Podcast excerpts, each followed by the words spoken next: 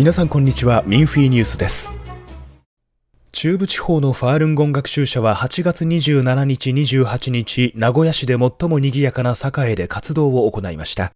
学習者たちは噴水付近で連行を実演し迫害に関する資料を通行人に配布しました。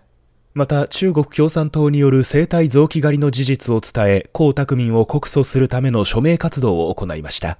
28日午後40代前後の男性が横断幕を見て率先して署名しましたさらに詳しい資料を求め学習者たちに皆さん頑張ってくださいと伝えました。噴水を通りかかった高齢者は生きたまま臓器を摘出し全く邪悪極まりないと言い、世界の人々があなたたちを応援していますと学習者を励ましました。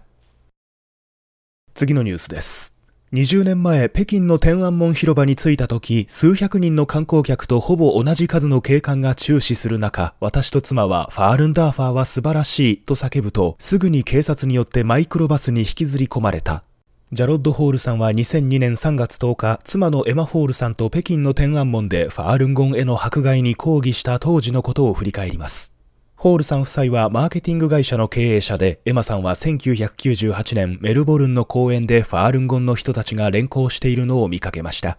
お母さんと一緒にその場で広報を体験し、明らかに体がツバメのように軽くなったのを感じ、ファールンゴンを学び始めました。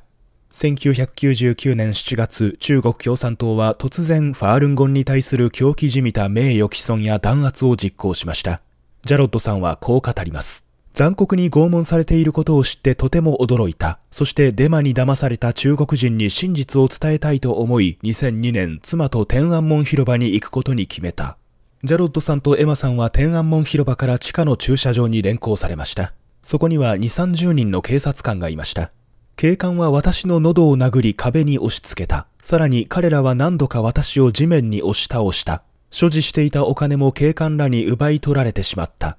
十数時間の不当な尋問と監禁を経て、夫妻はオーストラリアに強制送還されました。私たちが北京から戻ってきたというニュースがテレビで報道された。私たちは中国で連行を殴打されたことや中国共産党による弾圧はジェノサイドだと伝えた。今年7月メルボルンでの反迫害集会で夫妻は20年前の体験を語りました。エマさんはいつの日か機会があれば中国共産党が統治していない中国に行って思う存分各地を巡り歩きたいと願っています。最後のニュースです。パレードに感動した真善人は純粋な普遍的価値観であり人々が自由に実践すべきものだ。建築家のリゲーザさんは語りました。9月10日、ポーランドの首都ワルシャワで行われたパレードで、ファールンゴン学習者たちは地元の人々と各国の観光客にファールンダーファーと真善人の素晴らしさを伝えました。また、中国共産党がファールンゴンを迫害しており、学習者の生態から臓器収奪をしている犯罪を暴露しました。そして中共組織の党員、共生団、少年先鋒隊から4億人の中国人が脱退したことを祝いました。